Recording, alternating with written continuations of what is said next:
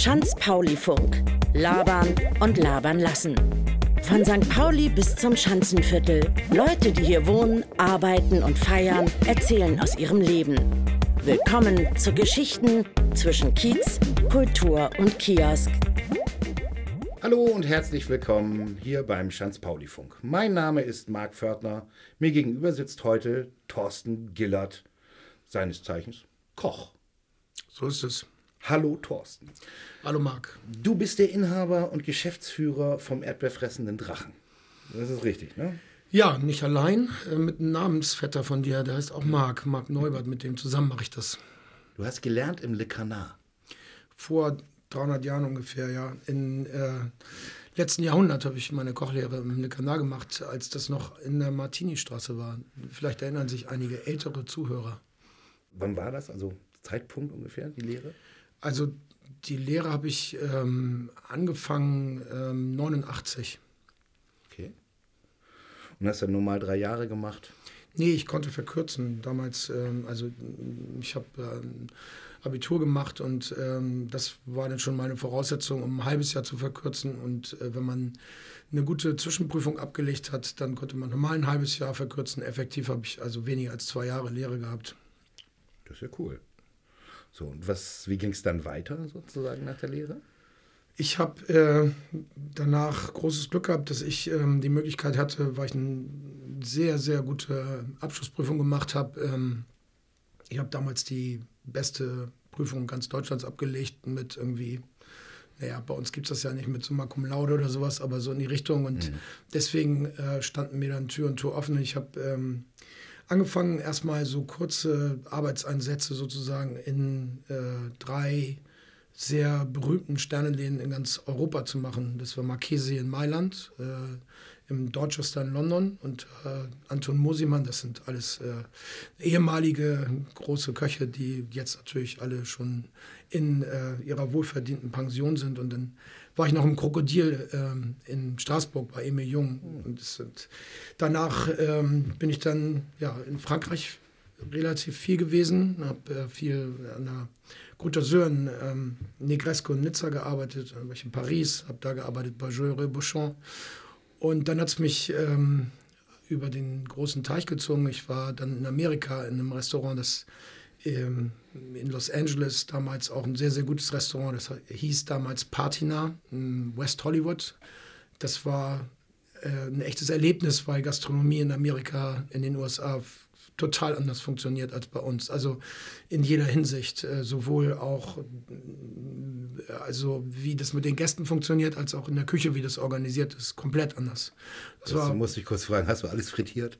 Alles? Nee, nee, nee, nee, gar nicht. Das meine ich nicht. Aber also wir, äh, das kann ich ja kurz erzählen, äh, die europäische Küche ähm, ist sozusagen die Zentrale in der Küche, ist, äh, würde ich mal sagen, immer der Herd. Das sieht man schon, die meisten großen, größeren Küchen, da ist der Herd ja freigestellt. Der steht in der Mitte und man kann drumherum arbeiten. Und die verschiedenen Posten, ähm, wer sich auskennt in der Küche, weiß, dass eine Küche eingeteilt ist nach der jeweiligen Arbeit, die zu tun ist also gibt es jemanden, der für die Vorspeisen zuständig ist und jemand, der für die Beilagen zuständig ist und jemand, der für die Soßen zuständig ist und so weiter und so fort. Das gruppiert sich dann sozusagen um den Herd rum. Und in der amerikanischen Küche ist das Line Cooking, das ist eine lange Küche, lange streckt auf der einen Seite an der Wand stehen Herde und äh, dann kommt ein Gang und dann kommt der Pass, also da, wo das Essen angerichtet und abgeholt wird. Und äh, die, ähm, äh, man ist dann immer jeweils zuständig nicht für einen Bestandteil eines Gerichtes,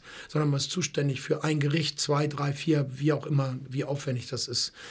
Das ist meiner Meinung nach effektiver. Man äh, kann eine höhere Schlachtzahl sozusagen mhm.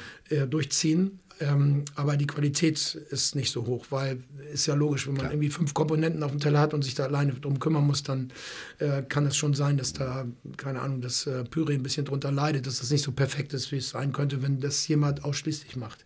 Ja, oder du hast ja auch verschiedene Köche, die dann immer das gleiche Genau, ne? genau, genau. Und da, da, das, das ist ein bisschen ein anderes Prinzip, ist natürlich einfach, mhm. äh, und die Gäste funktionieren aber auch ganz anders, weil in ähm, Amerika ist es total normal, man geht essen und man weiß, okay, anderthalb Stunden und dann bin ich wieder weg. Und äh, man kriegt ja, wenn man nichts mehr bestellt, auch die Rechnung auf den Tisch und dann geht man. Und dann ja, ist, ja. wir haben also, das Restaurant hatte 80 Plätze und an guten Abenden am Wochenende haben wir 250 Gäste gehabt, also dreimal die Tische belegt. Das okay. kann man sich dann schon vorstellen, dass es auch echt wehgetan hat. Klar, das ist. Äh, ja, und danach. Die Bons hinterherlaufen. Sozusagen. Danach bin ich äh, dann nach Asien gekommen. Ähm, ich habe in Bangkok im Oriental gearbeitet und ähm, ähm, das war auch ein großes Erlebnis. Da war ich noch kurz in äh, Japan, in Tokio und ähm, in Kyoto verzank und ähm, ja, dann äh, hier in Hamburg bin ich zwischendrin immer mal gewesen und habe aber ja, irgendwie hat es mich nie gereizt, in Deutschland oder ähm, auch hier in Hamburg in einem äh, Laden zu arbeiten, bis dann irgendwann ich dann mit dem Reisen auch durch war, sozusagen. Aber lass mich noch mal kurz zurückkommen. Mhm. Paris. Benoit? Ja, Benoit kenne ich, aber. Äh, Warst du essen schon? Nee, war ich noch nicht. Also, hm? wenn du mal wieder hinfährst, hm? mach es. Mach es, mach es einfach. Es ist dich toll, wenn die Bedienung irgendwann so um halb vier den Laden abschließt, nachmittags. So, ne, Mittag gewesen. Der Laden wird immer ruhiger, du hörst irgendwie, hinten wird irgendwo noch Besteck sortiert. So, ne? Und auf einmal klappert so in der Ecke. Sie kommt raus mit so einem frisch gebackenen Blech Madeleine. Mhm. Und du bist schon so vollgestopft, weil das ist jetzt nicht äh, Nouvelle Cuisine, sondern halt normale Oma-Küche, aber auf Sternenniveau, würde ich mal sagen. Mhm. Ähm, und du willst aber trotzdem noch mindestens eins von den Madeleines essen. So, so. Ich sag dir, geh dahin. Benoit, äh, okay. Benoit, sehr schön. Ja. Direkt beim Centre de Pompidou. Ja. Äh, und Luc Cabanton mal gewesen? Nee, auch nicht. Ich war, ähm, ich war in Paris essen, äh, in, das ist ja auch schon echt ein bisschen länger her. Ähm, und ich war seitdem, ähm, war ich zwar in Paris wieder mal, aber nicht äh, explizit, um da essen zu gehen, sondern eher um mir Sachen anzugucken. Ähm, aber ich ähm, gehe, ähm, also die, das beste Erlebnis, das ich in, ähm, tatsächlich da hatte, äh, das war in einem Restaurant von Ducasse, der hatte damals so eine äh, ja, so ein neues Konzept, das nannte sich Spoon und das fand ich äh, hochgradig intelligent und okay, toll. Nur den Löffel, ne? Mhm. Mhm. Ja, also das war, ähm, das ist so, eine, so ein Prinzip gewesen, dass man sich bestimmte, ein bisschen wie im Steakhouse, wo man sich so Sachen zusammensucht. Aber dieses Prinzip, dass ich mir eine Hauptkomponente und dazu dann die Zubereitungsart und die Nebenkomponenten aussuche ah, und äh, das aber auf einem, sagen wir mal, eher so eine eher asiatische Richtung. Es war unglaublich frisch, unglaublich mhm. leicht und ähm, alles, äh, was ich mal toll finde, ganz ähm, zu Ende gewürzt, würde ich das mal nennen. Bei deiner Lehre irgendwie, kennst du diese normale Situation, dass so Pfannen durch die Küche fliegen? Also, ähm, ja, Gott sei Dank ähm, war, na, ich will nicht sagen, dass Josef Vierhauser, mein Lehrer hier jetzt nicht so, äh, also, der war kein kompletter Choleriker. Nee, Pfannen nicht. Das waren mal andere böse Sachen, dass irgendwie ein Teller unterm Salamandereis gemacht wurde und äh, den hat man dann irgendwie in die Finger bekommen und sowas. Äh, aber im Großen und Ganzen, äh, ich glaube ja auch, dass das immer äh, zwei dazu braucht. Man muss sich das ja auch gefallen lassen. Und wenn ja, man sich ja, das nicht gefallen lässt, wenn man das irgendwie mal klar gemacht hat, dann ähm, passiert das nicht. Ja. Ich kenne das noch von einem Küchenchef von mir, der auch gerne die ein oder andere Pfanne durch die Küche warf, irgendwie, wenn er einfach gepisst war, ja. irgendwas passiert ist. Ah ja, ist ja natürlich ja. auch immer die Frage, wie stressresistent man so ist. Ne? Irgendwo muss das dann ja wahrscheinlich ein, äh, irgendwie ein Ventil finden und dann ist es die Pfanne, die durch die Küche fliegt, was aber nicht okay ist, selbstverständlich. Ja, viele trinken ja auch, ne? muss man ja auch sagen. Ne? Also ich weiß nicht, ob es heute noch so ist, aber früher waren es eine ganze Menge, die echt schön nebenbei dann auch nochmal die Flasche Schnaps stehen hatten. Ja, ich glaube in der ganz gehobenen Gastronomie nicht, weil das würde man nicht hinbekommen. Definitiv nicht. Nee. Also eigentlich die meisten Köche, die ich kenne, äh, die haben so die Regel in Kochkleidung kein Alkohol. Klar. Hm. So vollkommen. So muss es auch sein. Das Reisen war zu Ende. Das Artisan stand an. Ja, nach noch ein paar anderen Sachen habe ich dann ähm, tatsächlich war das ein ziemlicher Zufall. Ich habe ähm, äh, da, wo das Artisan nachher entstand, äh, war ein Restaurant, das nannte sich Mertens. Äh, das war ein holländischer Koch, der von einem Philips-Manager quasi überredet wurde, hier ähm, herzukommen. Der, dieser Philips-Manager, der wollte unbedingt ähm, hier in Hamburg ein super Sterne-Restaurant haben und hat dann Emanuel Mertens überredet zu kommen, hat ihm wirklich, äh, was die Küchentechnik angeht, ein komplett perfektes Restaurant hingestellt. Wie die auf die Lage gekommen sind in der Kammstraße im Schanzenviertel, das kann ich dir nicht sagen. Ich glaube, die haben irgendwie äh, den Mittelpunkt von Hamburg gesucht, geografisch, und dann da einen Punkt gemacht und gesagt, okay, da kommt das Restaurant hin. Auf jeden Fall ist das ja schon ein bisschen her gewesen. Also die haben aufgemacht 2001, würde ich mal sagen. Mhm. Haben dann auch irgendwie relativ zügig einen Stern bekommen. Und ähm, der Mertens hat das aber irgendwie finanziell nicht hinbekommen. Es war einfach auch noch nicht die ähm, Situation, wie sie heute ist. Die Leute, die das Geld haben, weil es war sehr teuer, da essen zu gehen, die sind da nicht hingefahren und äh, hatten, glaube ich, dann wahrscheinlich auch Angst um ihre Karossen. Klar. Und der ist irgendwie dann in so einem Nacht- und Nebel-Aktion einfach verschwunden, wieder nach Holland, hat das Silberbesteck mitgenommen und seine Großflaschen und die Mitarbeiter standen vor verschlossener Tür.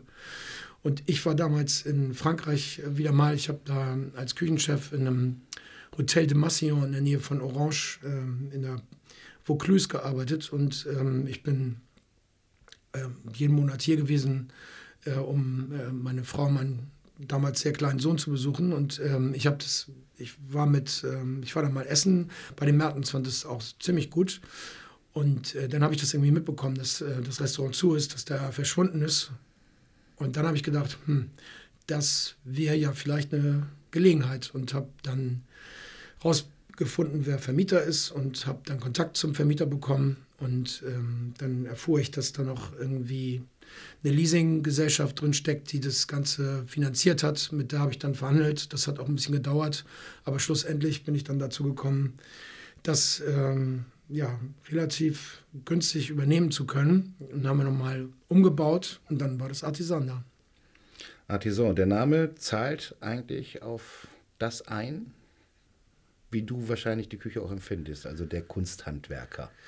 Ja, sehr gut, gut auf. Das ist äh, ehrlich gesagt kommt das, äh, habe ich mir den Namen, ähm, also ich bin durch ein Interview darauf äh, gestoßen. Ich habe ein Interview gehört, als ich mal wieder in Frankreich war mit äh, Alain Ducasse und äh, der ist gefragt worden, wie das so funktioniert als äh, berühmter Küchenchef. Und ähm, er endet damit, dass er sagt, aber so richtig kochen tue ich nicht mehr, weil da habe ich gar keine Zeit für. Das macht auch kein großer Küchenchef mehr. Und der Reporter sagt dann, Moment, aber es gibt doch nicht noch diesen Paul Garnier. Wie ist es denn mit dem? Und dann sagt Ducasse, ja, Paul, Paul ist ja ein Artisan. Und dann habe ich gesagt, okay, wenn ich ein Restaurant aufmache, dann nenne ich das Artisan. Weil ja, fand ich auch eine gute Idee. Du hast recht, äh, das äh, ist genau die Idee Kunst und Werk, also mit dem Schwerpunkt Handwerk. Gab so beim in der Schanze den Laden aufmachen Probleme? Also gerade über das, was wir sprachen, die Leute hatten Angst um ihre Karossen mhm. oder sowas in der Art zu der Zeit? Äh, nee, überhaupt nicht. Ich habe ähm, mich da, ich habe da nicht dran, da habe ich keinen Gedanken dran verschwendet. Ich habe überhaupt nicht gewusst, ähm, wie das und ob das funktioniert. Und ich habe keine, keinen Plan gehabt, was das jetzt, ähm, wie, an welche Klientel sich das richtet. Das klingt ein bisschen komisch, weil eigentlich macht man ja ein Restaurant auf und über, sollte sich vielleicht überlegen, okay, an wen wende ich mich denn da? Äh, erfülle ich da irgendeinen Bedarf oder das habe ich nicht, muss ich ehrlich zugeben. Als ich das Artisan aufgemacht habe, habe ich einfach die Gelegenheit gesehen, eine perfekt ausgestattete Küche zu übernehmen. Und die Idee, die ich vom Kochen habe und die ich von Gastronomie, von Kulinarik habe, mm, in die äh, Wirklichkeit umzusetzen. Und ähm, dieses Restaurant war komplett von, von der Küche, vom Koch aus gedacht. Und darum habe ich nicht darüber nachgedacht, ob das irgendwie schwierig war. Es war, nee, es war aber auch also man ist da ja direkt ähm, am Schlachthof, äh, mhm. also Fleischgroßmarkt, Schlachthof ist ja nicht mehr. Und äh, das war aber in Kürze, weil ich da in, natürlich auch einkaufen war und in Kürze war das ein sehr ähm, angenehmes Verhältnis. Ich habe da also mit den Nachbarn und auch mit ähm, Erikas Eck und Schlachterbörse, alles was drumherum ist und auch ähm, anderen äh, in der näheren Umgebung äh, eigentlich einen äh, wirklich sehr netten äh, Kontakt gehabt. Das heißt, für dich war das Arbeiten in der Schanze tipptopp. Ja, das hat mir sehr gut gefallen. Ich fühle mich da natürlich auch sehr zu Hause. Ich wohne im Karolinenviertel schon seit ewigen Zeiten und äh, das würde ich mal sagen, ist ja nicht so weit weg vom Schanzenviertel. Genau. Ihr seid ja Nachbarn. Ne? Ja. ja. Deswegen bist du ja auch hier. Ähm, ja, Schanzenviertel, St. Pauli, Karolinenviertel. Wie siehst du die Veränderungen in den letzten 15 Jahren, die hier so stattgefunden hat? Die ist ambivalent. Auf der einen Seite ist das natürlich ähm, notwendig, dass sich Sachen verändern. Und ich glaube auch, dass, ähm, dass äh, ein immer Festhalten an dem, was mal war, äh, nicht funktioniert. Auf der anderen Seite ist nicht alles Neue auch gut. Das ist definitiv so. Es ist nicht immer eine Veränderung zum äh, Besseren.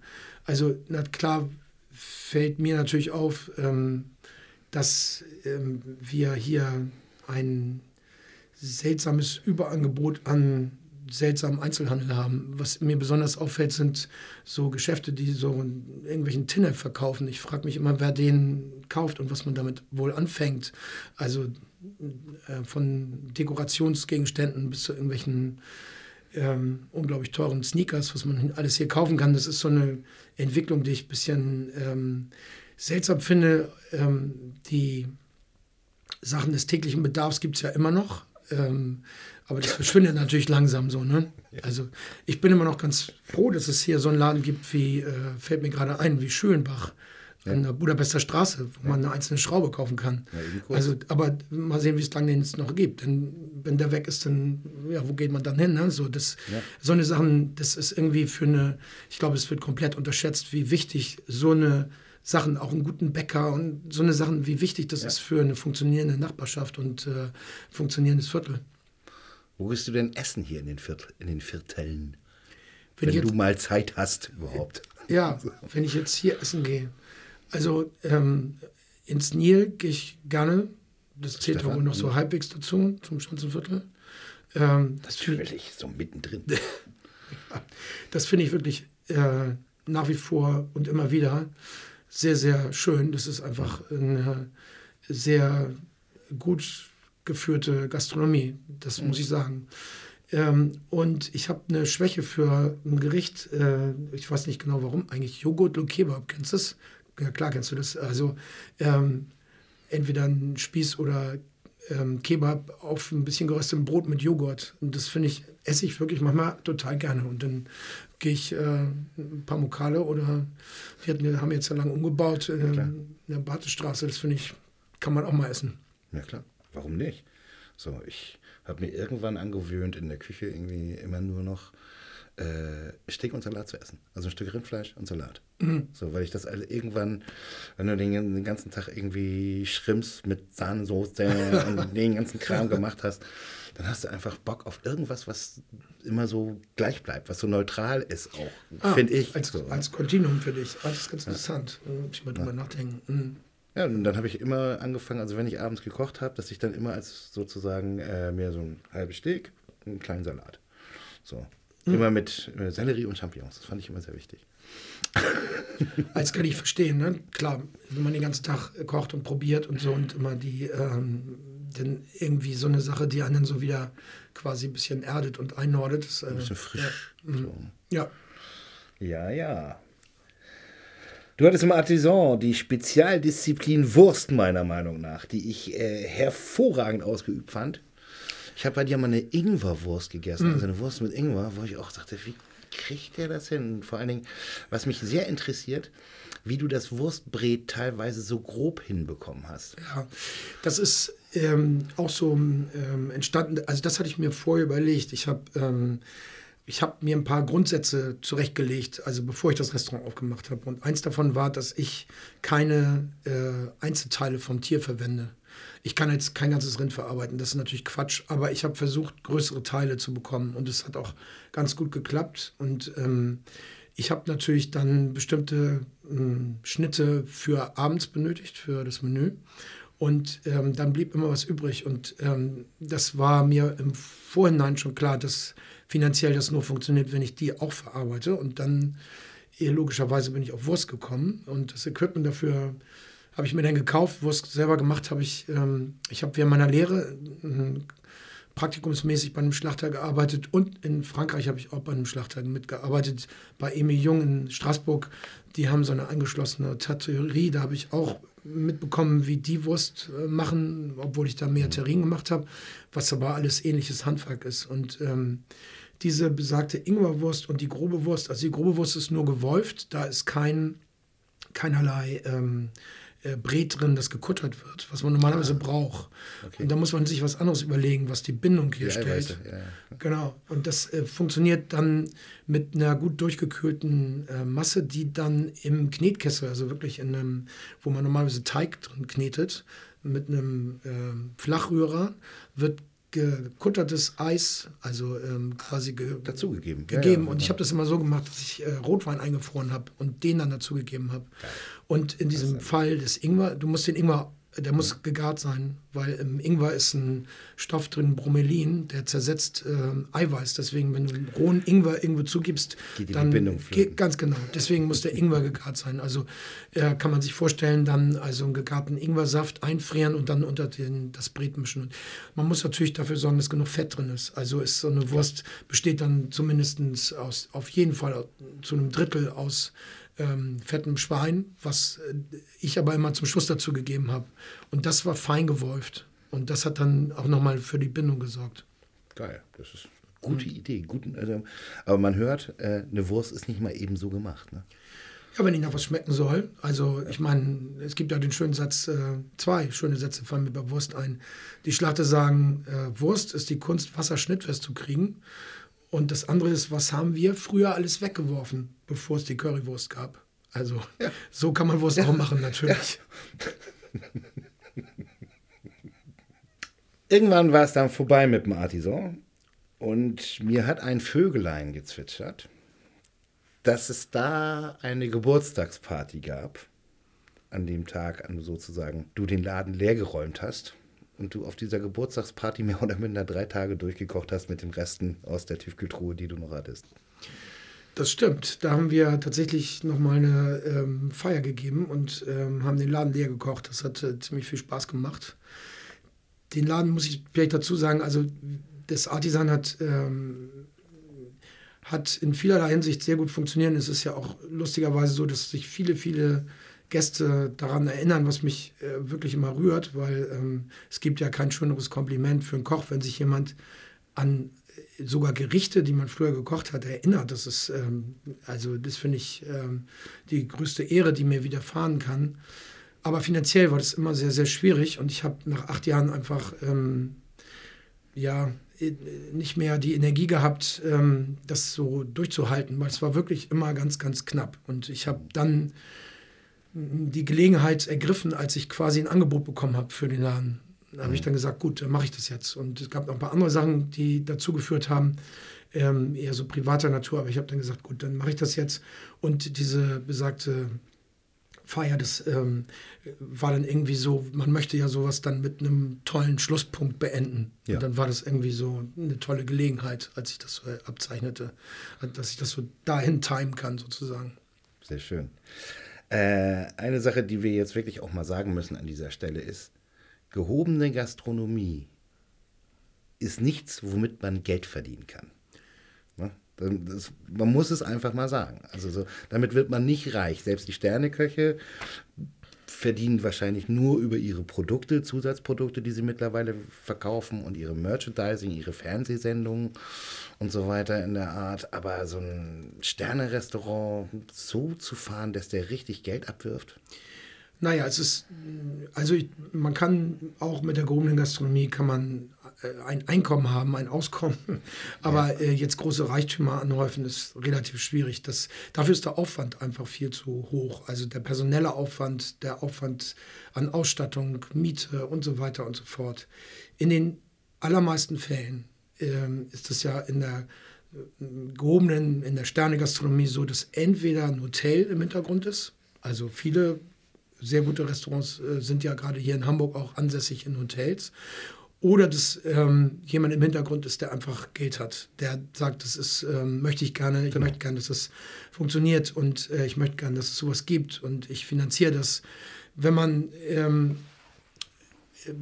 ein Restaurant, äh, wenn man ein Restaurant einrichtet, dann ist das ähm, eine ziemliche Summe, die man da in die Hand nimmt, weiß ich aus eigener Erfahrung. Und äh, die dann äh, wieder einzuspielen, das ist in meinen Augen fast unmöglich, weil die laufenden Kosten einfach so hoch sind. Und ähm, ja gut, also äh, die Zeit, es gibt natürlich immer noch äh, Köche, die auch äh, bereit sind für quasi null zu arbeiten, einfach nur, weil sie das gerne unbedingt wollen. Das ist aber, glaube ich, der falsche Weg. Also man muss das schon so hinbekommen, dass äh, man sich selber ein zumindest halbwegs adäquates Gehalt bezahlt. Aber mhm. nichtsdestotrotz, wenn irgendjemand da ist, der die Investition übernimmt und sagt, so, ich stelle jetzt hier ein Restaurant hin, Küche ist da, Ausstattung ist da, die erste Bestand Wein ist da, so.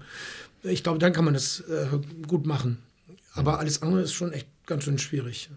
Gibt es auch, aber das ist schwierig. Und tatsächlich ist das ja auch einer der Gründe, warum viele, viele Köche versuchen, noch auf anderen Feldern irgendwie ähm, noch äh, eine Einkommensquelle zu ähm, generieren. Klar.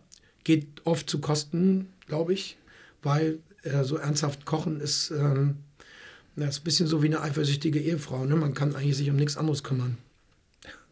Das ist sehr schön gesagt. Kevin Feeling oder Melzer? Ähm, Gott, oh Gott, das äh, jetzt so auf dem, eigentlich eher Melzer. Ich ähm, ja, finde find Kevin auch toll, äh, was der macht, aber das ist für mich so eine einmalige Sache, die man dann einmal besucht. Und äh, Tim ist ähm, ja, auch, weil er viel mehr Einfluss hat und ich finde, dass er einen guten Einfluss hat auf die Art, wie Leute sich äh, Gastronomie wahrnehmen und wie sie kochen und essen. Ja, auch aufs Viertel, finde ich. Ja. Also muss man auch mal sagen. Mhm. Am Anfang dachte man ja im Viertel, oh, und jetzt kommt der Melzer und jetzt wird alles ganz schickimicki und so. Aber nö, ist ganz normal auf dem Teppich ja. geblieben. Also finde ich auch eine schöne Sache. Ja, äh, mit Kevin Feeling hast du ja eine Gemeinsamkeit, ne? Die MS Europa. Das stimmt. Äh, Kevin war da mal vor ewigen Zeiten. Und ähm, als ich jetzt, ich bin ja ziemlich lange da Küchenchef gewesen, ähm, da war Kevin auch als Gastkoch zweimal da.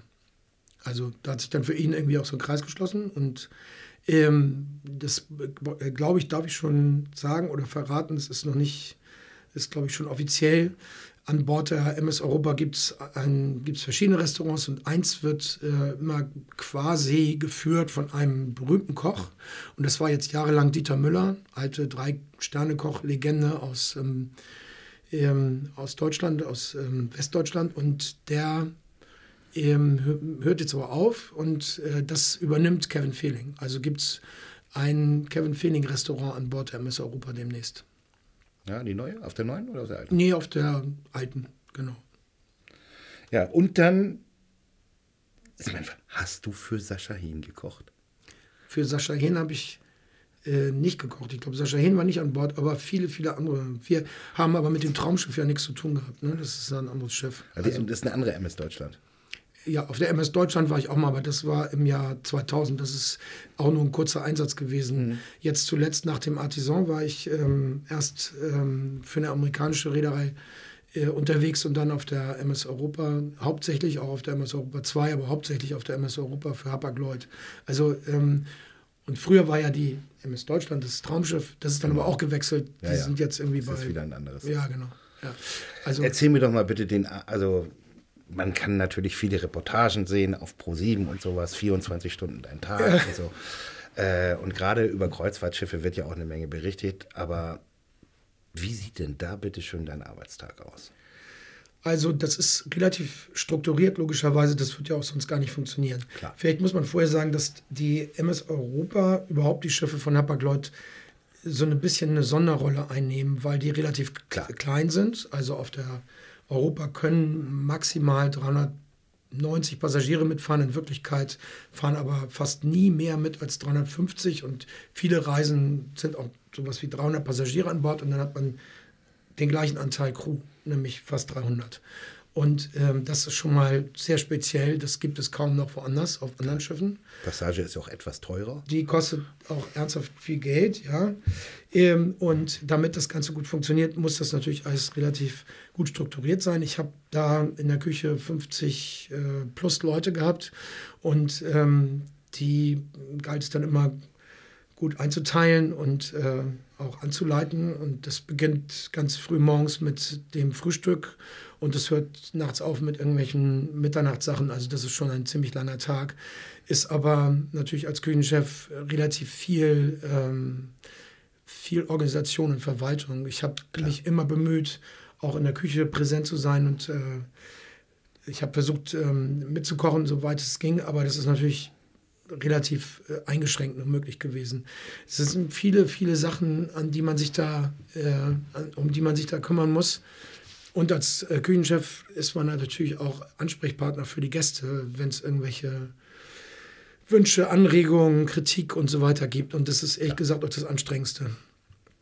Also die Gäste sind einfach anstrengend, also gar nicht mal böse gemeint, aber ähm, das kann man sich vielleicht vorstellen, wenn ich jetzt für eine 14-Tage-Reise äh, weit über 20.000 Euro bezahle, dann habe ich natürlich auch eine ziemlich gewaltige Erwartungshaltung. Das äh, kann ich auch komplett nachvollziehen. Und wenn dann irgendwas nicht so ist, ähm, wie man sich das vorstellt, dann sind ja die meisten Deutsche, fällt einem, fällt das dann sehr schwer, das einfach so erstmal hinzunehmen. Da muss man sich irgendwie darüber unterhalten und sich äh, Luft verschaffen und dafür bin ich einfach auch da. Und das hat ja, ja immer viel Kraft gekostet. Klar, logisch, du musst eine Menge puffern. Und ähm, wie gesagt, ich finde ja Kritik erstmal auch berechtigt. Bevor ich dann drüber nachgedacht habe, nehme ich es erstmal so an und dann muss man halt gucken. Nicht? Ähm, klar gibt es Sachen, die ich nicht ändern kann, gibt Sachen, die auch so gewollt sind, aber es gibt auch viele Sachen, wo die Gäste einfach dann recht haben. Aber ja, also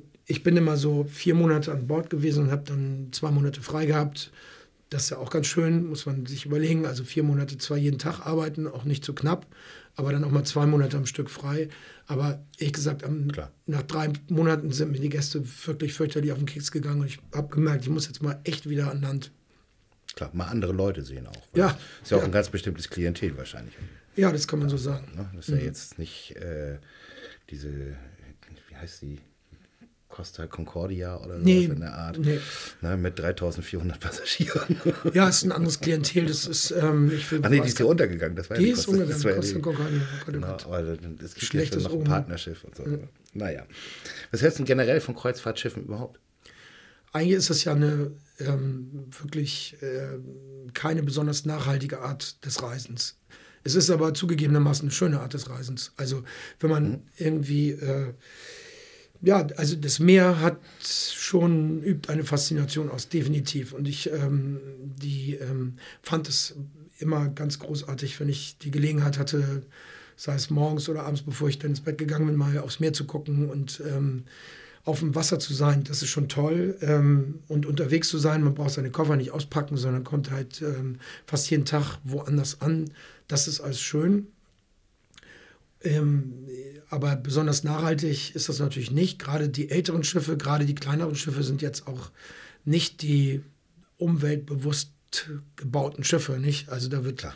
Schweröl verbrannt und ähm, die, an sich auch die, äh, das Ganze, wie das funktioniert, an Bord ist ja nicht darauf abgestellt, besonders nachhaltig zu sein. Mhm. So ein Buffet muss voll sein. Die Gäste haben auch nicht Geld bezahlt, deswegen wird da auch echt viel Klar. Zeugs weggeworfen. Und das ja, hat mir schon immer auch irgendwie zugesetzt. Und da habe ich ja. immer gedacht, dass, ähm, ich habe es ähm, in Maßen versucht zu verändern, aber da bin ich relativ schnell an Grenzen gestoßen, weil natürlich diese Erwartungshaltung, ich habe jetzt hier so viel Geld bezahlt und jetzt sieht das Buffet irgendwie leer aus, das hat dann schon zu sehr viel Widerspruch geführt und das ging nicht. Also da. Irgendwann ist mal alle, würde ich, würd ich sagen. Ja? Müsste man genau, eigentlich auch so vertreten. Ne? Ich glaube, man könnte das schon machen. Also wenn dann, da, da, muss man aber auf der anderen Seite anfangen. Da muss man erst das Bewusstsein schaffen und dann, äh, es geht ja nicht darum, irgendjemandem was vorzuenthalten, aber es ist natürlich komplett sinnlos, was aufs Buffet zu werfen, von dem man schon weiß, da wird vielleicht noch einmal zwei, drei Sachen von gegessen und der Rest fliegt dann einfach weg. Das ist ja, ja dann leider so. Es gibt ja auch durchaus Schiffe. Ich habe, ähm, wie gesagt, bei einem amerikanischen, äh, bei einer amerikanischen Reederei gearbeitet, Seaborn, die sich da, man glaubt es kaum, mehr Gedanken drum machen. Und die haben diese Buffetnummer so gut wie eingestellt. Also ein Frühstücksbuffet gibt es da zum Beispiel nicht mehr. Ah ja. Einfach weil sie gesagt haben, Frühstück das ist da, wo am meisten weggeworfen wird. Das machen wir nicht. Das haben sie anders gelöst. Ob das ist auch immer noch schwierig, aber das ist, es gibt immer Wege, wenn man dann will. Aber mhm. klar, muss natürlich auch die Bereitschaft ähm, auf Seiten der Gäste sein, ähm, das anzunehmen. Ja, es gibt auch andere Buffetlösungen. Ne? Also so ich, das Witzige ist ja das Komische, dass man oftmals mitkriegt, dass die Leute sich immer hinten am Buffet anstellen. So. Und äh, ich kenne ein Hotel auf Jamaika, da ist es sehr schön, da ist das Buffet äh, im ganzen Raum sozusagen ausgebreitet. Da stehen zwar an mehreren Positionen auch Teller, aber man stellt sich eigentlich nicht an, sondern hm. du nimmst dir deinen Teller, läufst durch den Raum, guckst, was du möchtest, nimmst dir das und ist weg. Ja. Vielleicht auch eine Möglichkeit ne, der Dezentralisierung und so, das, was ja oftmals gemacht wird, gerade bei Buffets. Ja, aber zurück äh, zu den Kreuzfahrten nochmal. Mir ist eine Geschichte eingefallen von einem Freund, der hat, äh, ist mal auf der Sea Cloud gefahren, also mhm. hat eine Passage gebucht. Mhm. Ähm, und er erzählte, und das wird ja bei euch vielleicht auch nicht so anders sein, dass das ganze Personal sich oftmals in Kriechgängen aufhalten musste. Also weil die Leute an Deck nicht gesehen werden sollten von den Passagieren. Bei euch ähnlich gewesen? Ja, ja also es gab natürlich ähm, den Crew-Bereich und den Gästebereich und äh, das ist eine ganz klare Regel, wenn man äh, auf Duty ist, wenn man äh, keine, äh, wenn man gerade nicht arbeitet, dann hat man im Gästebereich nichts verloren. Das ist so. Das finde ich ehrlich gesagt nicht so schlimm, da äh, der Crewbereich halbwegs okay ist. Mhm. Also es könnte toller sein, aber wo kannst du das nicht? Also das ähm, ist, schon, ist schon okay. Also ähm, das ist ja auch, na klar, ab, ist man da hauptsächlich zum Arbeiten und ähm, das ist ja auch äh, viel, viel Arbeit, deswegen so viel Freizeit ist es dann eh nicht. Ähm, und ja, es gab für die Crew da diverse Möglichkeiten, ein eigenes äh, Gym und ähm, eine eigene Crewbar und so. Also es waren Krieggänge, würde ich das jetzt mal nicht nennen. Ähm, so hübsch wie ähm, für die Gäste sah es nicht aus, aber das muss es ja auch gar nicht. Nee, muss ja auch nicht sein. Nee? Mhm. Man, ist, man arbeitet ja. ja. Da ist ja keine Vergnügungsmeide. Cook Up ist ein Konzept, ne? Ist ja nicht nur ein Laden eigentlich, ne? wenn ich das richtig mitgekriegt habe. Ja, das Cook-Up selber äh, ist ja eine Idee gewesen, die ähm, existierte eine längere Jahre. Das äh, Cook-Up selber, also der Ort in der, ähm, in der Weidenallee ist jetzt ja zu und ähm, mhm. das Cook-Up wird vielleicht nochmal woanders aufgemacht werden. Also ich bin da ja so irgendwie durch, ähm, naja, ich hatte mir überlegt, wenn ich wieder nach Hamburg zurückkehre, um dann wirklich wieder hier anzukommen, bevor ich irgendwas anderes mache, möchte ich gerne einen Monat lang ähm, so eine Idee, die mir schon seit ein paar Jahren im Kopf ähm, rumfliegt, mal realisieren. Ich möchte wieder ein kleines Restaurant mal machen. Und zwar möglichst risikolos. Und ähm, da ich äh, Lutz äh, Bornhöft, der das Cook-Up betrieben hat, äh, ganz gut kenne, ergab sich das dann. Und dann habe ich im März letzten Jahres da äh, einen Monat dieses, was ich jetzt auch im Spritzenplatz habe, den erdbefressenen Drachen aufgemacht. Und ähm, äh, ja, die Idee von dem Cook-Up äh, war, dass ähm, man sich da mit unterschiedlichen äh, Konzepten, unterschiedlichen Programmen sozusagen ausprobieren konnte. Mhm. Als Koch? Ja, was Oder auch immer. Gastronom. Gastronom, ja. Mhm. Habe das jetzt nicht so eng verfolgt, aber Mexikaner, das lustigerweise mhm. ziemlich viel südamerikanisch, weil es gerade en vogue ist, nehme ich mal an. Äh, aber auch irgendwelche Burgersachen, die ähm, die Jungs, die ähm, hier das äh, Underdogs jetzt machen, die haben das quasi da ausprobiert einen Monat. Also so ah, ja. sind auch schon ein paar also, äh, Konzepte, die es auch noch jetzt länger gibt oder die, die sich äh, quasi ähm, sesshaft irgendwo gemacht haben, die haben sich da ausprobiert. Eigentlich eine gute Idee. Ne? Ah, sehr gut, ja. ja, ja. Ich auch. Thorsten, jetzt mal so die wirklich eingem ans eingemachte Frage. Willst du einen Stern? Äh, nee, auf keinen Fall. Also das ist für mich kein, äh, keine Auszeichnung, die ich haben möchte. Äh, das ähm, ist, also nee, das ist ja natürlich sozusagen die, der, der Ritterschlag als Koch, kann man sagen. Aber ähm, ich habe das, wie ich äh, meine Arbeit und ähm, wie ich meine Gastronomie, wenn ich das so sagen will, mein Restaurant verstehe, hat nicht so viel damit zu tun. Also ähm, da muss man dann auch Sachen machen, die mir einfach nicht geheuer sind oder die ich nicht mag. Ähm, heutzutage ist das ja so Vielleicht war das schon immer so, aber heutzutage fällt mir das besonders auf. Das ist ganz viel self-fulfilling prophecy. Man muss ganz viel sagen, wie toll man ist und was Tolles man da macht. Und die Gäste glauben es dann irgendwann. Wenn es oft genug gesagt wird, dann wird es auch irgendwie geglaubt. Und das, hm. ähm, das will ich nicht, das kann ich nicht. Ähm, ich habe auch gar nicht den Anspruch, dass die Leute das Essen jetzt so wahnsinnig toll finden sollen. Mich freut das sehr, wenn Gäste mitbekommen, dass wir uns ganz große Mühe geben und dass sie da tolles, frisch gekochtes Essen bekommen. Aber ähm, der, die ursprüngliche Idee, die ich äh, mit diesem der erdbeerfressende Drache eigentlich verfolge, ist ein Ort, ähm, wo man mit anderen Leuten ins Gespräch kommen kann. Wir bewegen uns ja immer in unseren eigenen Kreisen. Und dass man mal mit Leuten spricht, die man nicht kennt oder mit denen man, ja, die man nicht so auf die, wo man nicht auf die Idee kommt, sich mit denen mal zu unterhalten. Das tun wir ganz, ganz selten nur. Und das finde ich ähm, nicht nur schade, sondern das finde ich auch mh, hm, nicht gut für unsere Gesellschaft. Ähm, und ähm, ich habe so das Gefühl, dass es Orte geben muss, wo man sich so der positiven Seiten des Menschseins wieder versichern kann. Ganz oft äh, gehen dann ja andere Leute echt fürchterlich auf die Nerven und man denkt, pff, was sollen die anderen Menschen? Die stören mich. Und das ist aber der falsche Weg, das wird nicht funktionieren. Und ähm, äh, das beste ähm, Bild dafür, wo es so Orte gibt, sind für mich Tapas-Bars in Spanien und Portugal. Ja. Ähm, da gibt es ja. gutes Essen, aber hauptsächlich Kommunikation. Und ähm, diese Idee, die ich da hatte, die ich dann im letzten Jahr im März und ähm, jetzt weiterhin auch mache, das war so eine Tapas-Bar. Idee, ohne jetzt spanisches Essen kochen mhm. zu wollen. Aber wir haben auch extra in diesen kleinen Laden in der Weinallee so einen Tresen reingebaut, an dem man dann stehen oder sitzen kann und an dem das Essen serviert wird. Und auch, dass mhm. es kleine Gerichte sind, aus, von denen man dann drei, vier, fünf, was weiß ich, bestellen kann, aber auch total okay, nur eins und mhm. äh, wo man guten Wein bekommt und wo alles unkompliziert ist, wo sich sozusagen die Gastronomie zurücknimmt. Der, für den Gast soll es komplett unkompliziert sein, weil es um was anderes geht. Und dieser äh, Name, der abgefressene Drache, kommt übrigens auch daher. Der hat, den habe ich mir nicht ausgedacht, äh, sondern äh, den, der Name existiert.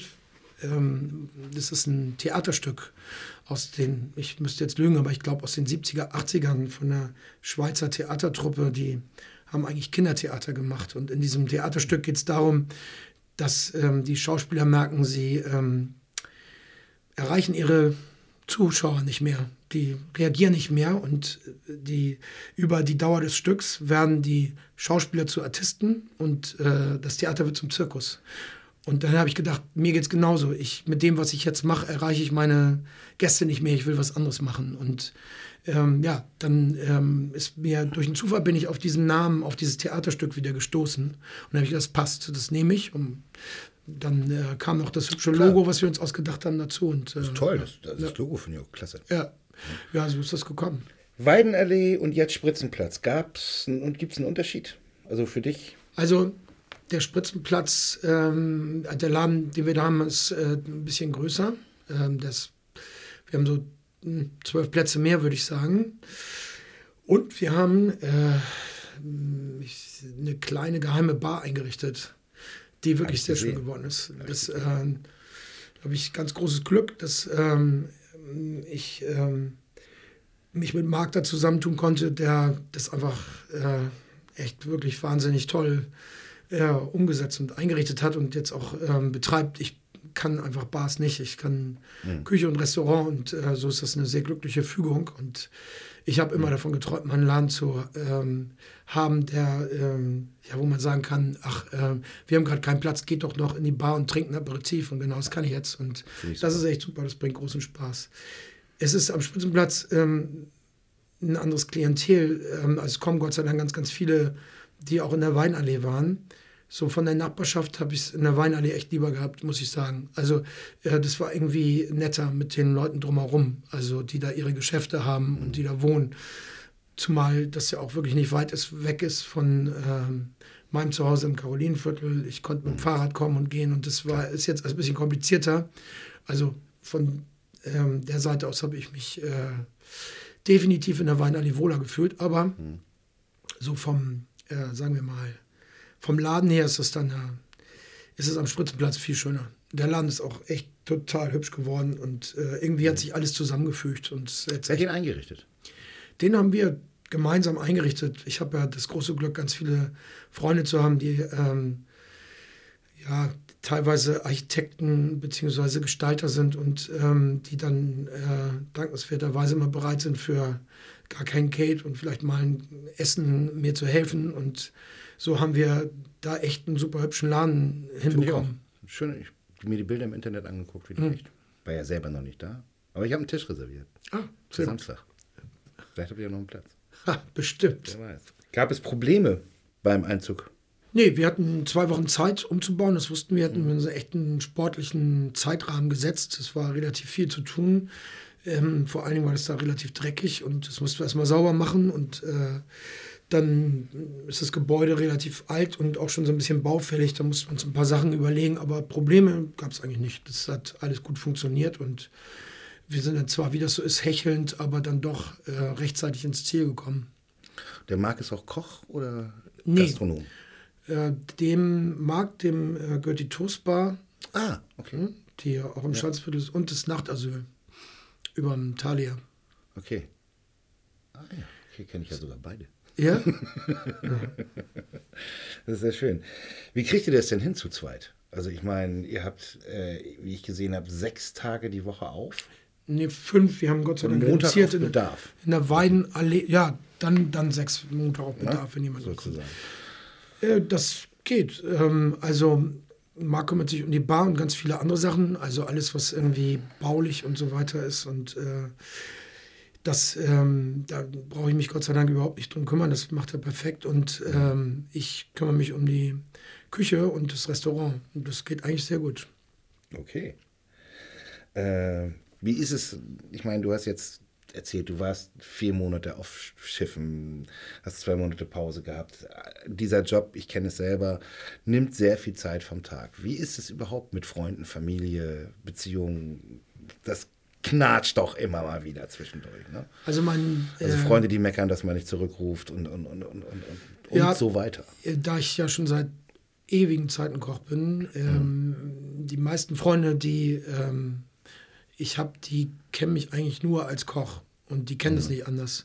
Die sind da also äh, Gott sei Dank äh, ganz gnädig und geduldig und meine Frau und mein Sohn, die sind da Gott sei Dank auch sehr verständnisvoll. Ähm, mein Sohn ist jetzt auch gerade als Austauschschüler in Japan, der ist gar nicht da. Und äh, Katja, meine Frau, die ähm, ist selber selbstständig, zwar nicht in der Gastronomie, aber arbeitet auch ab und zu nochmal, so auch bei mir, Gott sei Dank. Und die, ja, die ist da auch äh, ganz verständnisvoll. Die, ähm, anders würde das auch nicht gehen. Die nimmt mir natürlich, ähm, das wirst du auch kennen, wenn du selber Koch warst, äh, so für einen Haushalt und so hat man immer irgendwie wenig bis gar keine Zeit und äh, das nimmt sie mir komplett ähm, ab. Das äh, bin ich auch sehr dankbar und anders, ja, die, naja gut, wenn es anders wäre, müsste es irgendwie anders gehen, aber ich bin äh, ganz froh, dass es so irgendwie ganz funktioniert. Ich habe mal ein schlechtes Gewissen, aber das ist äh, natürlich auch so ein bisschen Koketterie, weil das schlechte Gewissen nicht so schlimm ist, als dass ich jetzt irgendwie anfangen würde,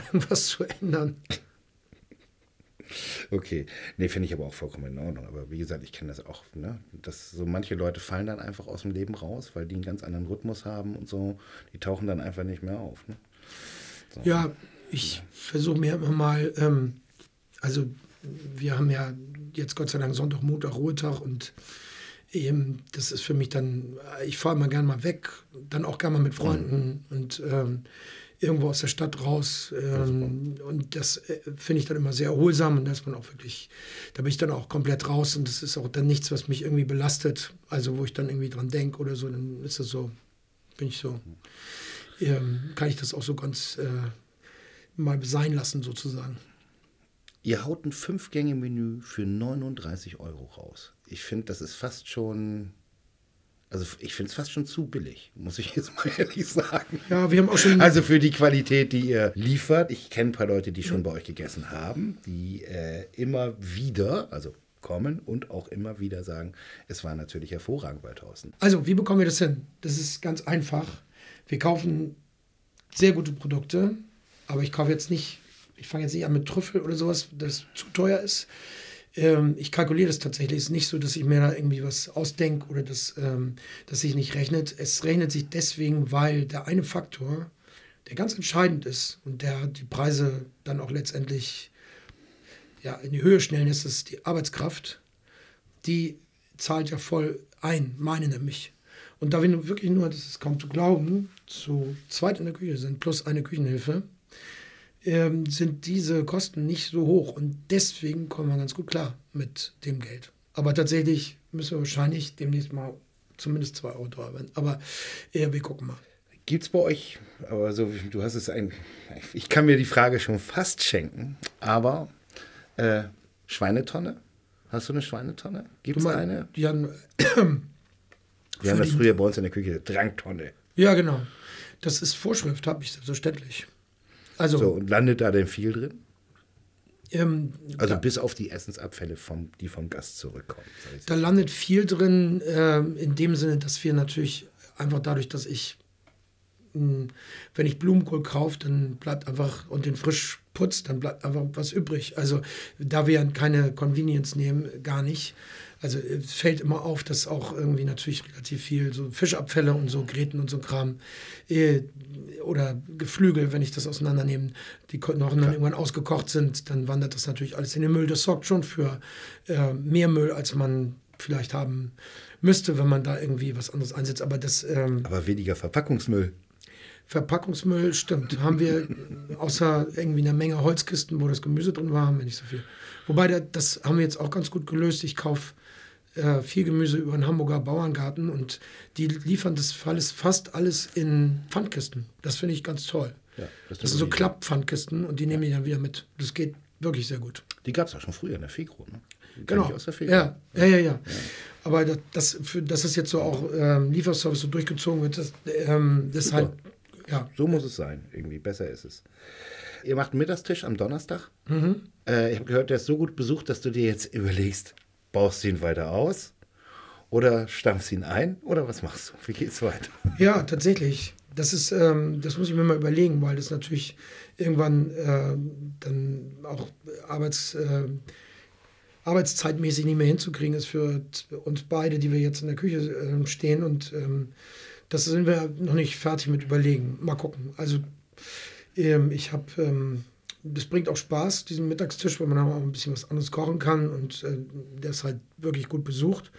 Ähm, so beides, ne? Ist irgendwie auf der einen Seite hätte ich auch Lust, das noch weiter auszubauen und mal gucken, was man da noch machen kann. Äh, dann bräuchte ich aber definitiv noch jemanden, der in der Küche mitarbeitet. Oder wir sagen, nee, das ist jetzt irgendwie ähm, noch nicht so weit, ähm, dann lassen wir das erstmal bleiben. Aber da sind wir noch mal überlegen. Ich sag nur Wurst und Tapas, ne? Ja, Das ist eine schöne Mittag Mittagstischmischung. ja. Und äh, genau, eine wichtige Sache habe ich gehört. Du gehst regelmäßig zum Yoga, um den Stress abzubauen. Das stimmt, das stimmt tatsächlich. Ich, ähm, ein Freund, befreundeter äh, Koch, der, dem gehört das äh, Cox in der langen Reihe, Ah ja. Holger Dankenbrink. Der ähm, ist ein ja, alter Freund von mir und der ähm, hat äh, mich überredet zu einer Altherren-Yoga-Gruppe, würde ich mal sagen, am Montagabend, was ja gut passt, weil da habe ich frei, äh, mitzukommen und ähm, das mache ich regelmäßig. Heute fällt es aus, aber sonst bin ich äh, montags abends immer beim Yoga. Dein Lieblingsgewürz? Pfeffer. Und? Hier steht auf meinem Zettel steht noch was anderes. Na, was denn? Kardamom. Kardamom, das stimmt. Kardamom finde ich auch sehr gut. Ich koche ja viel mit Gewürzen. Ähm, ich ähm, mache auch alle meine Gewürzmischungen selber. Also sprich, wenn ich Curry oder Ras el Hanout oder sowas nehme, das machen wir alles selber. Ähm, Kardamom ist wahrscheinlich deswegen bei dir auf dem Zettel, weil ich mir jedes Mal, wenn ich in Indien war mit dem Schiff, habe ich äh, da frischen grünen Kardamom und schwarzen Kardamom gekauft und das habe ich in der Qualität noch nie hier wiedergefunden. Das ist einfach unglaublich, wenn man da die Dose in der Küche aufmacht, dann riecht es bis Klar. in den letzten Winkel des Restaurants nach diesem Kardamom und Ist auch so frisch, ne? deswegen, äh, den schmeckt man natürlich dann einfach auch durch, wenn ich ihn mal benutze, ja. Ich habe auch gehört, du hast den verteilt an deine Kollegen. Ja, diesen super Kardamom, den ich da mitgebracht habe, der einfach, der, der, wenn man den anfasst, diese Schoten noch, äh, diese Kapseln noch ölig ist, den habe ich ein bisschen verteilt, ja. Aber man will ja die. Finde ich doch geil, wenn man so einen Biami-Reis macht, ne? Ja. Mandeln und dann hast du die Dinger da drin, die Rosinen und dann poppen die so ein bisschen auf und geben so diese Frische weiter. Das finde ich toll. Lieblingsprodukt in der Küche? Also im Moment, äh, das ändert sich immer. Lustigerweise haben wir im Moment viel äh, Zwiebeln und Kartoffeln am Wickel in allen möglichen Formen. Wir haben, ähm, das hat sich irgendwie so ergeben jetzt, als wir angefangen haben, jetzt im Spritzenplatz gab es noch nicht so viel frisches Gemüse und ähm, das ist irgendwie einer der Schwerpunkte, dass wir da eher viel mit Gemüse machen und wir haben dann angefangen, äh, weil es die natürlich einfach mal auch den äh, Winter noch oder kalte Jahreszeit noch übergibt, ähm, äh, mit Zwiebeln und Kartoffeln zu arbeiten. Jetzt haben wir gerade ein ganz tolles Gericht gemacht, wie ich finde, ein äh, geröstetes Zwiebelpüree und dazu ähm, die ersten jungen frischen Kartoffeln in einem Kohleöl gegart, so leicht konfiert und dazu dann äh, so eine Dickmilch und äh, Schnittlauchöl. Das ist äh, für mich ein echtes tolles Gericht. Also ich koche mit allem gerne, was frisch ist. Ganz ehrlich, ich ähm, wenn irgendwas, ähm, wenn irgendwas so äh, also mit Fertigprodukten kann ich sowieso nicht so richtig was anfangen. Ähm, mit frischen Sachen, mit äh, tollen frischen Gemüse oder ja, auch Fisch, nat- selbstverständlich koche ich wirklich einfach gerne. Das ist, ähm, da gibt es nichts, wo ich jetzt sage, das sticht so ganz doll heraus. Jetzt nicht, dass du Kalbsbries-Fan bist. Ja, Innereien finde ich auch gut, aber das äh, ergibt sich dann immer, weil man, weil ich natürlich versuche, auch immer irgendwie ähm, das so ein bisschen, klar serviere ich auch gern mal irgendwie ein, äh, ein Stück wie ein, Nacken oder ein Rücken oder sowas, aber dann muss es auch mal irgendwann auf der Karte eine Innerei geben oder was, ein Stück, das geschmort wird, damit man quasi Klar. virtuell sozusagen zumindest das ganze Tier verarbeitet. Ja. ja, wenn jetzt der Marc und alle Umstände dafür sprechen sollten, würdest du wieder zurück zu uns in die Schanze ziehen? Ja, würde ich. Also wenn sich irgendwas ergibt, dann äh, würde ich wahrscheinlich, da das ja da am Spitzenplatz auch begrenzt ist auf ein Jahr, ähm, also maximal bis ähm, Ende, äh, Anfang nächsten Jahres, dann ist, äh, wird es da zu Ende gehen, dann äh, würde ich auch gerne wieder in die Schanze. Das ähm, ist schon, äh, ja, ist natürlich ähm, äh, viel mehr Heimat, als es der Spitzenplatz hier sein könnte. Das ist schön, das freut mich. Das freut uns alle und ich glaube, viele Leute würden sich auch freuen, äh, wenn du wieder einen Laden hier in der Schanze aufmachst. So. Ich Ja. glaube auch tatsächlich zum Mittagstisch. Ja, unbedingt. Nicht nur Schanze zum. Mittagstisch, unbedingt. Ja. Thorsten, ich sag mal vielen Dank. Ja. Ne, schön, dass du hier warst. Haben wir noch ein paar Weblinks von deinen Sachen generell? Also klar, der erdbeerfressende Drache.de. Ja, das reicht eigentlich. Darüber findet man alles. Also da äh, über die Website ist auch einigermaßen gepflegt. Da kommen jetzt auch noch ein paar mehr Fotos drauf und ähm, alles, was wichtig ist, äh, Speisekarte, Reservierung und so weiter, das kann man über die Website machen. Okay, so machen wir es. Ich sag mal vielen Dank Ich sage vielen Dank. und ja, bis zum nächsten Mal an euch da draußen. Ja. Na, tschüss. Vielen Dank. Mehr zur Sendung findet ihr unter schanzpaulifunk.de. Hier gibt's auch die Möglichkeit, den Podcast mit einer Spende zu unterstützen.